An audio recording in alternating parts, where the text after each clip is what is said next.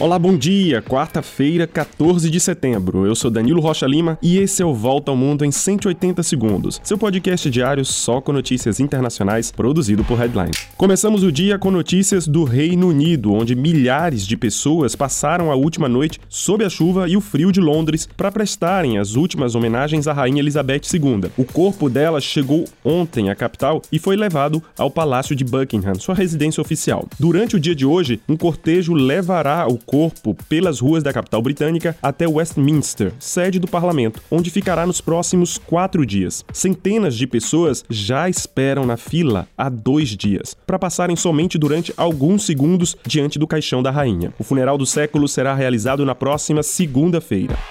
Na Ucrânia, as tropas russas realizam bombardeios em larga escala nas linhas de frente das forças ucranianas. O ataque é uma represália ao avanço dos ucranianos que têm empurrado os russos a recuarem no nordeste, na região da cidade de Kharkiv, e no sul do país. Apesar da retirada de soldados de dezenas de vilarejos, Moscou mantém a narrativa de que não perdeu territórios e de que não pretende negociar o fim do conflito.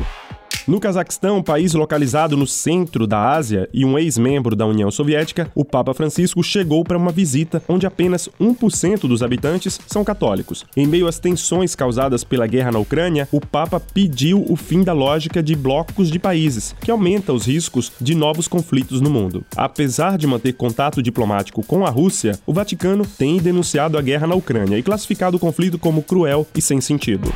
Enquanto isso, o secretário-geral da ONU, Antônio Guterres, pediu a solidariedade e cooperação dos países para os desafios de um mundo que está em perigo. A declaração foi feita durante a abertura da Assembleia Geral da ONU em Nova York. Na semana que vem, a sede da ONU recebe então centenas de líderes mundiais para diversos discursos na Assembleia, que deve ser iniciada pelo presidente brasileiro Jair Bolsonaro, segundo a tradição do evento.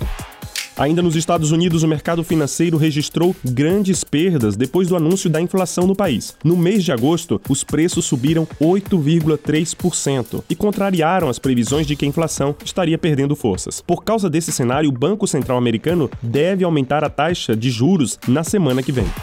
E o promotor Ken Starr morreu nos Estados Unidos aos 76 anos. Olha, ele ficou famoso mundialmente por ter liderado aquela investigação contra o então presidente americano Bill Clinton, no caso da estagiária da Casa Branca, Monica Lewinsky.